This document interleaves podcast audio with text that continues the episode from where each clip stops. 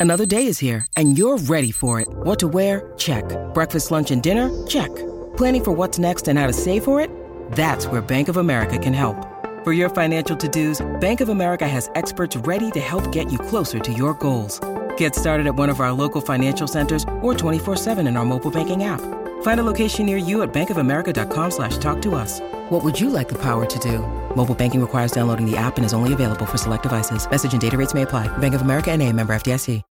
When you need mealtime inspiration, it's worth shopping Kroger, where you'll find over 30,000 mouthwatering choices that excite your inner foodie. And no matter what tasty choice you make, you'll enjoy our everyday low prices, plus extra ways to save, like digital coupons worth over $600 each week. You can also save up to $1 off per gallon at the pump with fuel points. More savings and more inspiring flavors make shopping Kroger worth it every time. Kroger, fresh for everyone. Fuel restrictions apply.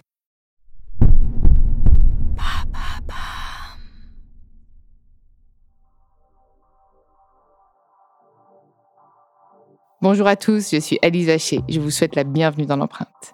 Nous allons essayer de comprendre ensemble comment les marques d'aujourd'hui s'engagent ou non pour notre planète. Chaque semaine, je reçois donc des start des PDG de grands groupes ou encore des directeurs de la RSE qui m'expliquent comment leur entreprise s'engage pour porter une révolution de l'impact sur notre planète.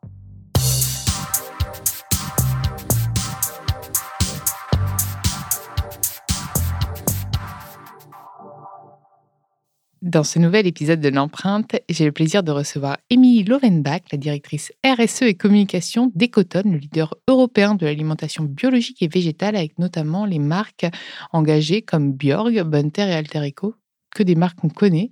Et tu me dis que tu en avais d'autres. J'ai hâte de savoir un petit peu euh, en quoi consiste concrètement Ecoton, son histoire et, et toutes ces marques finalement. Salut Émilie.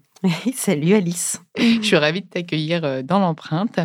Bah alors raconte-moi un petit peu comment et, et quand aussi s'est construit Ecotone, comment ça a émergé cette entreprise? Alors Ecotone, c'est une entreprise à mission française. Depuis, d'ailleurs, c'est devenu entreprise à mission tout de suite ou quand est-ce que l'année dernière on est passé entreprise à mission. Ouais, on était euh, historiquement Bicorp. On a été une des premières entreprises agroalimentaires euh, européennes euh, à décrocher la certification au niveau du groupe. Et en fait, on a opté pour les statuts d'entreprise à mission l'année dernière. A été et, et, pourquoi ce choix d'ailleurs même d'une d'une part d'être labellisé Bicorp et de deux parce qu'il y a beaucoup d'entreprises qui me demandent est-ce que je me labellise ou pas? Ça permet de rassurer le consommateur ou même en B2B de développer peut-être les deux. Hein? Alors Bicorp, non, ça a été vraiment une démarche euh, pour piloter, on va dire, euh, notre démarche euh. L'idée, c'est vraiment de se dire, on fait plein de choses en RSE. Est-ce qu'on en fait suffisamment Déjà de valider la pertinence de notre plan d'action? Et ensuite, Bicorp, c'est un outil. Moi, ce que j'aime bien, c'est que c'est extrêmement pragmatique. Ça vous dit clairement où sont vos points de force, où sont vos points d'amélioration et quelles pratiques vous devez mettre en place pour progresser? Donc c'est vraiment même du pilotage en interne, ça aide vraiment à s'aiguiller, à exactement pour nous, à se challenger quoi. L'entreprise à mission, c'est plus euh, d'un point de vue, euh, c'est un petit cran plus loin, ça nous permet d'ancrer vraiment euh, dans nos statuts d'entreprise, donc vraiment au plus fort de notre identité en tout cas, notre mission et nos engagements sociaux et environnementaux. C'est quoi cette mission alors? Alors, notre mission chez Ecotone, c'est de nourrir la biodiversité, c'est de faire grandir la biodiversité au travers de l'alimentation. Et donc, avec tout ce panel de marques engagées, j'imagine qu'elles ont chacune leur ADN entre Björg, Alterico, etc. Comment elles se sont définies en fait? D'abord, eh, autre question, j'ai plein de questions en fait. Est-ce que c'est des marques que vous avez rachetées ou que vous avez créées? Alors les deux. les deux, mon général. Voilà, il y a des marques euh, qu'on a créées historiquement, par exemple Bjorg, et il y a des marques euh, qui sont venues en tout cas nous rejoindre au fil du temps, typiquement Alter Eco. Donc euh, c'est des marques qui viennent compléter notre engagement.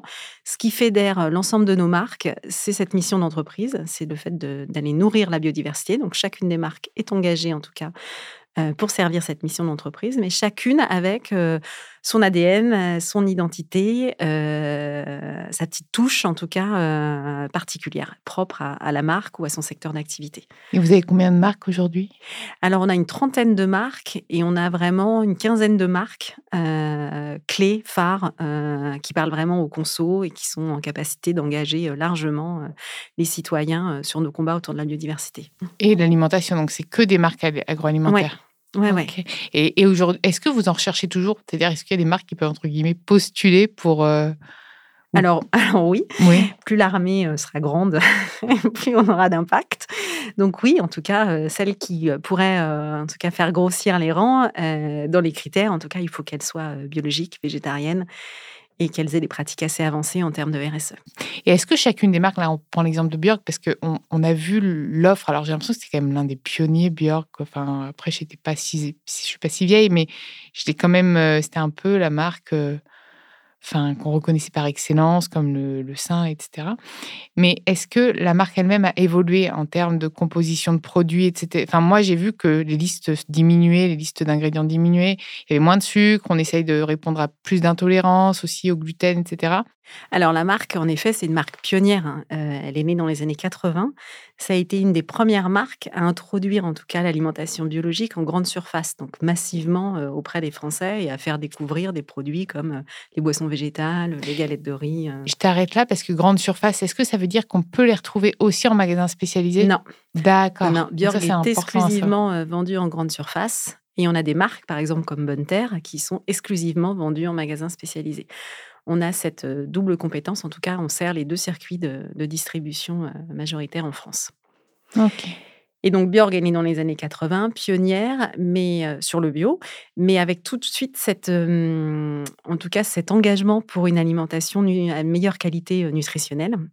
Euh, donc dès la, création de la marque, qui avait été d'abord créée par une diététicienne, on a une charte nutritionnelle sur la qualité des ingrédients, donc les sucres non raffinés, les céréales complètes, voilà, utiliser les ingrédients les moins transformés possibles. La marque, elle a évolué sur une qualité nutritionnelle qui visait un peu plus à, à, réduire, par exemple, la quantité de sucre, la quantité de sel dans les produits. Donc, elle est plus sur du quantitatif. Et puis là, elle évolue aussi sur, pour rejoindre en tout cas ce combat autour de la biodiversité, sur diversifier un maximum les ingrédients dans les recettes. Aujourd'hui, par exemple, on a deux tiers de notre alimentation qui repose sur neuf espèces végétales. Et aussi aller plus loin d'un point de vue pratique agricole, à dépasser les standards de la bio pour aller euh, faire grandir aussi la biodiversité dans les parcelles où sont cultivés nos ingrédients. On a tout un tas de projets euh, sur les filières. Et comment le groupe s'engage vis-à-vis de toutes ces marques? Enfin, finalement, puisque j'imagine que vous avez donc que chacune des marques a une politique, une dynamique, dirons-nous RSE, euh, responsabilité sociale et environnementale. Je préfère parler d'impact, mais, mais on va parler de RSE. Mais le groupe lui-même a un socle solide sur lequel se reposent toutes les marques. Exactement. Donc le groupe, il a un socle et le socle, c'est cette mission, c'est cette raison d'être de nourrir la biodiversité. On a défini des engagements euh, qui viennent soutenir cette mission. Euh, on a trois niveaux d'engagement. Notre premier niveau d'engagement, c'est de protéger la biodiversité. Et pour ça, on s'engage à développer l'alimentation biologique et végétarienne. Et à sont- soutenir l'agriculture, non?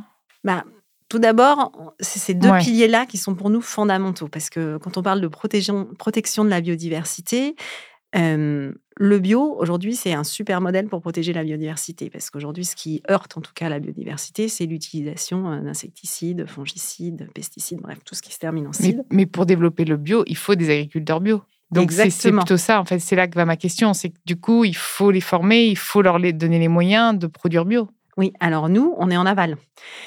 Nous, en fait, on va stimuler la demande euh, et on va du coup stimuler euh, la production amont, en fait. Euh, Ok.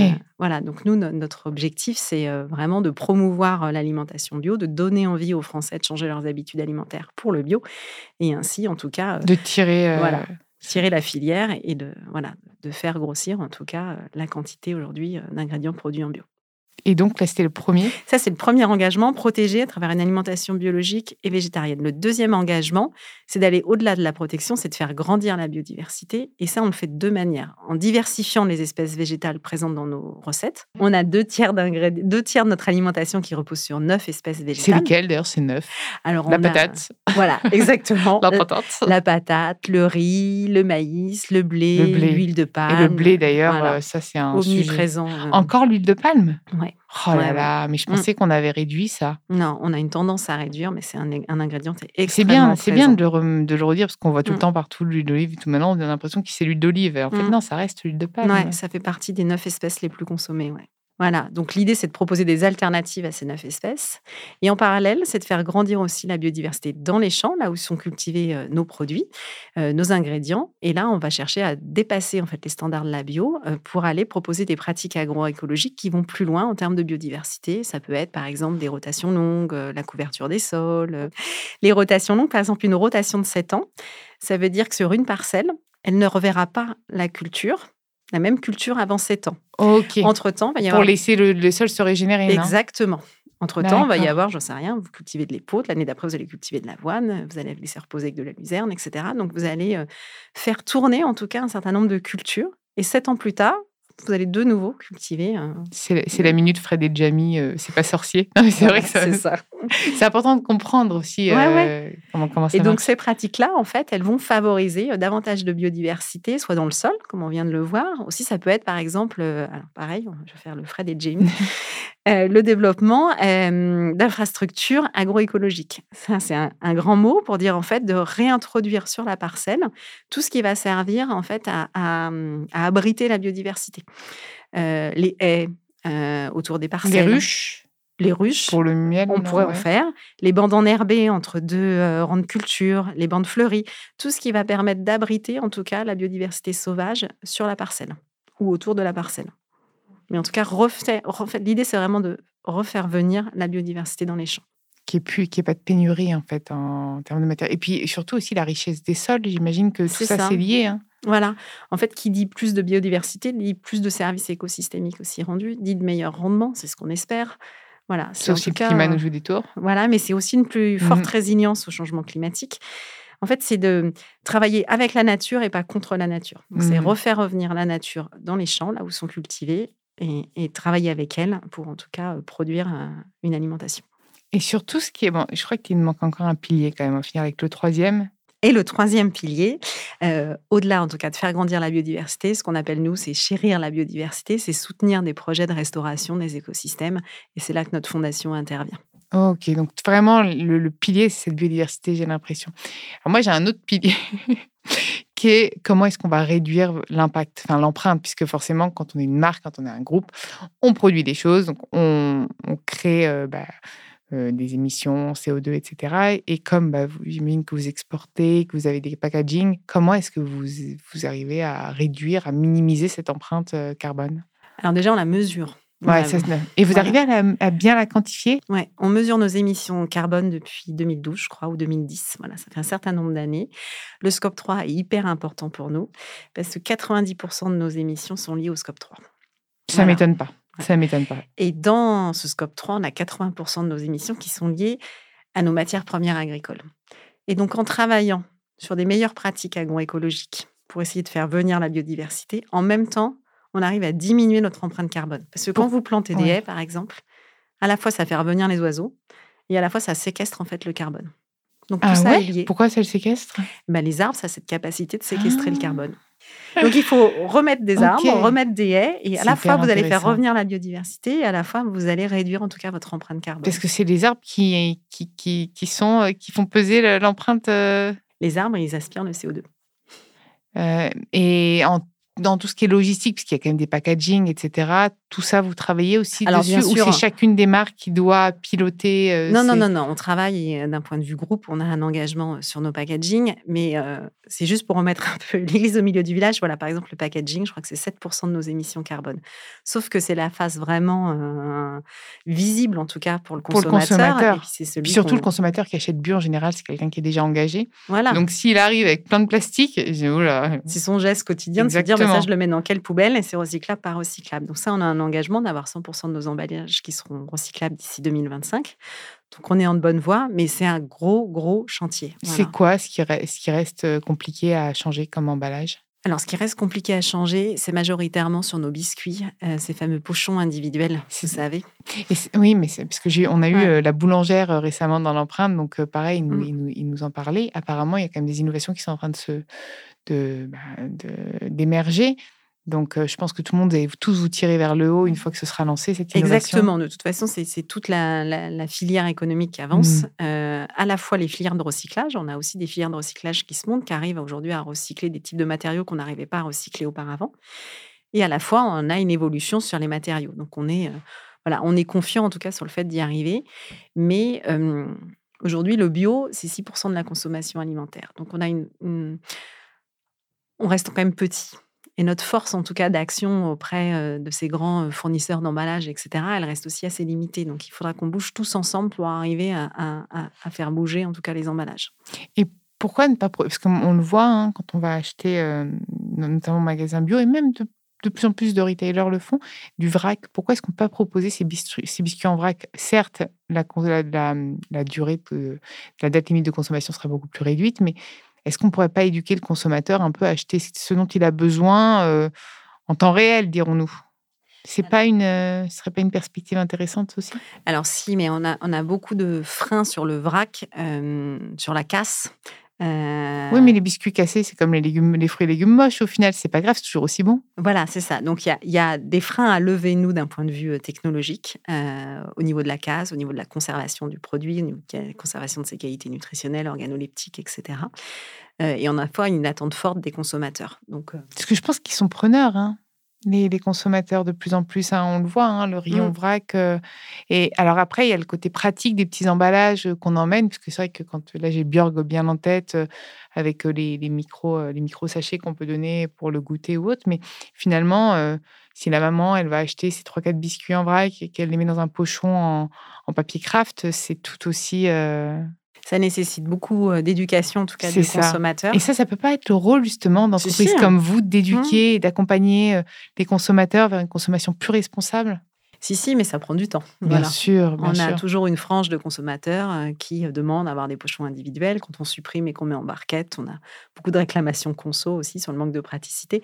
Voilà, tout ça, ça mais C'est les mêmes qui vous disent oui, mais par contre, c'est encore du plastique. Bah oui, bah, trouve-nous la solution. Enfin, c'est ça le problème, c'est que souvent, c'est une schizophrénie de la mmh. population. Donc, on avance pas à pas. Voilà, l'emballage, c'est un, un, sujet complexe. Euh, on avance pas à pas, mais on avance. Et le transport?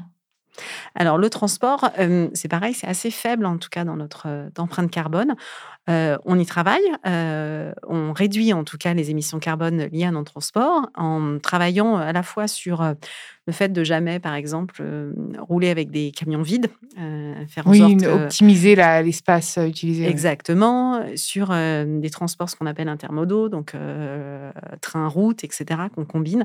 Donc là-dessus, on a tout un plan, en tout cas, de réduction des émissions carbone sur notre supply chain. Et il n'y a pas d'exportation du coup de ces marques à l'étranger? Alors, on a des marques qui, circulent, en tout cas. Par exemple, la marque Clipper, elle vient d'Angleterre, elle est aussi vendue en France.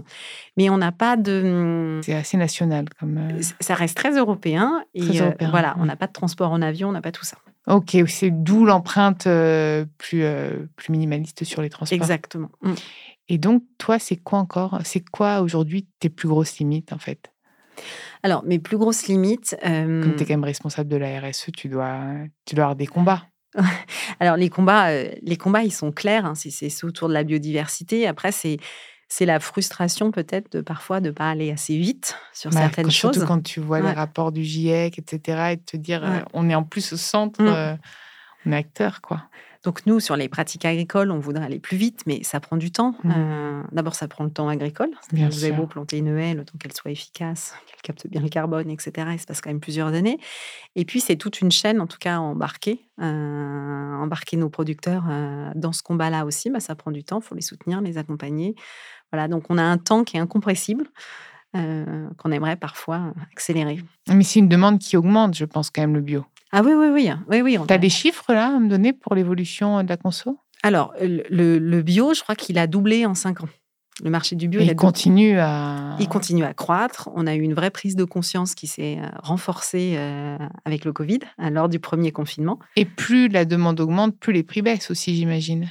Alors, on a un effet euh, d'échelle. Après... Pas vraiment pas vraiment dans le sens où, c'est ce que je disais, le bio, c'est 6% de la consommation alimentaire. Donc ça reste tout petit. Vous avez encore 94% d'alimentation conventionnelle et d'agriculture conventionnelle à côté. Mais c'est tellement triste de ne pas pouvoir rendre ça inclusif, le bio, parce que c'est quand même finalement mmh. une, partie de la population déjà aisée qui a le droit de choisir euh, ce qu'elle met dans son organisme. quoi. Il faut que le consommateur continue à acheter bio et évangélise le bio. Alors, en effet, pour ceux qui ont moins les moyens, on n'est pas obligé de tout, acheter, de tout acheter bio parce qu'il il y a des produits qui sont pas plein de pesticides, etc. Il y a des choses incontournables à acheter en bio, notamment les, les, produits bruts, j'imagine. Et, et, voilà, mais qu'est-ce que tu pourrais conseiller, toi, à un consommateur qui aimerait acheter bah, les produits bio et qui n'a pas les moyens? Alors, pour un consommateur qui n'aurait pas les moyens de consommer bio, on s'aperçoit ouais, ouais, on s'aperçoit que dans les nouveaux entrants sur le marché bio, on n'a pas forcément que des catégories socioprofessionnelles élevées. On a aussi de plus en plus de gens, de jeunes, qui viennent au bio et qui du coup font des arbitrages aussi.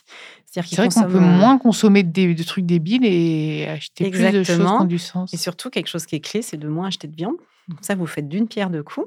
vous rééquilibrez votre budget alimentaire et surtout, vous faites du bien à la planète, puisque aujourd'hui. C'est vrai que finalement, un. Voilà, j'ai encore bien en tête, c'est vraiment. Mais bon, c'est un, un, repas végétal, c'est le même prix qu'une qu'une côte de bœuf, non? Même moins cher? Ah, bah, c'est beaucoup moins cher. Ah oui, c'est beaucoup Même un repas tout fait pour l'étudiant? Ah oui, ah j'ai aucune, euh, j'ai aucune. Alors moi, j'ai pas les prix je cuisine, hein, je cuisine, c'est pour ça que. Côte de bœuf de mémoire, c'est extrêmement cher. Moi, je, je, je, suis veggie, donc je ne sais pas du tout. Oui, oui, donc en fait, ça leur permettrait vraiment de baisser quand même en prenant l'alternative végétale. Mm.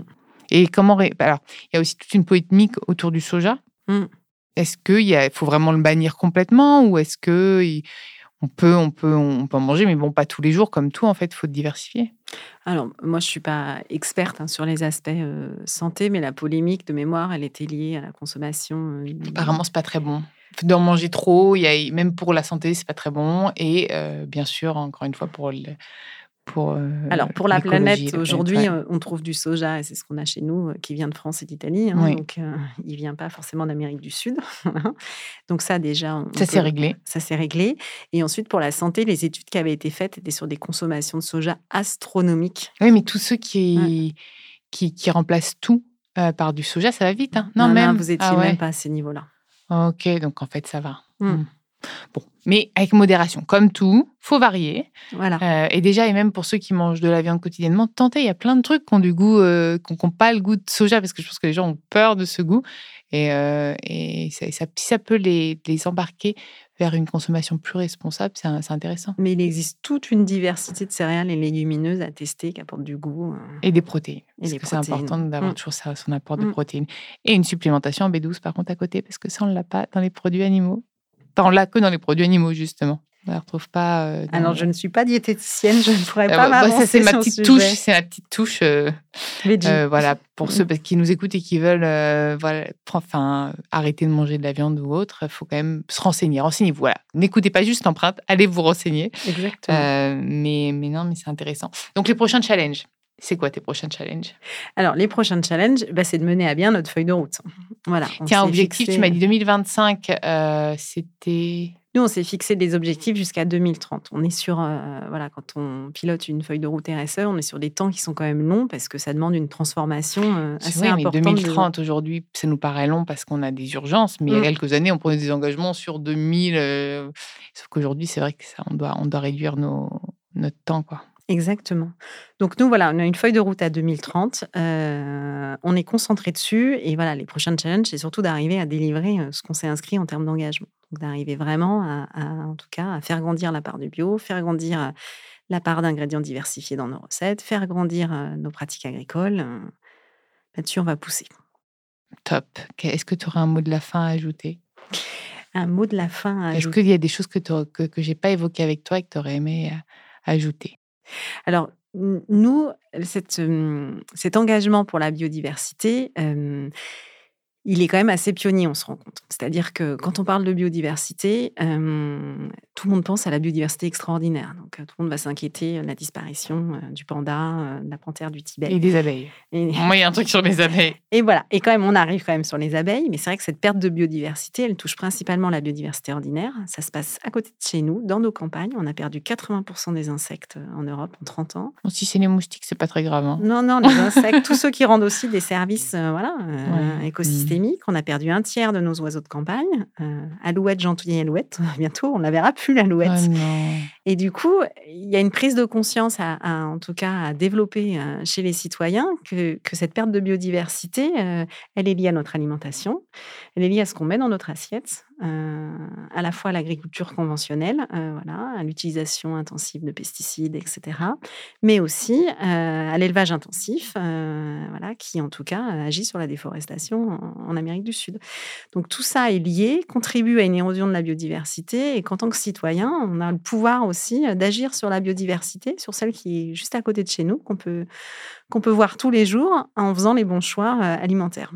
Oui, et puis comme, comme tu le rappelais, euh, acheter bio, c'est pas forcément se priver. en fait, on se rend compte quand même dans des foyers qui n'ont pas forcément les moyens, ils achètent en quantité des choses qui n'ont pas, qui sont peut-être euh, savoureuses au goût, mais qui n'ont aucun, aucun avantage nutritionnel ni, ni sur l'écologie. Donc ceux qui sont engagés, ou du moins ces sujets-là vous parlent, c'est accessible en fait. Renseignez-vous, et puis il y a toujours des magasins bio, il y a du vrac, on, on peut s'y retrouver. Exactement diversifier votre alimentation. diversifier votre alimentation. Merci beaucoup, Émilie. Merci, Alice. Merci à vous d'avoir écouté cet épisode. Vous pouvez retrouver tous les épisodes sur toutes les plateformes de podcast ainsi que chaque semaine sur thegood.fr. N'hésitez pas à liker, partager et commenter le podcast. À très vite.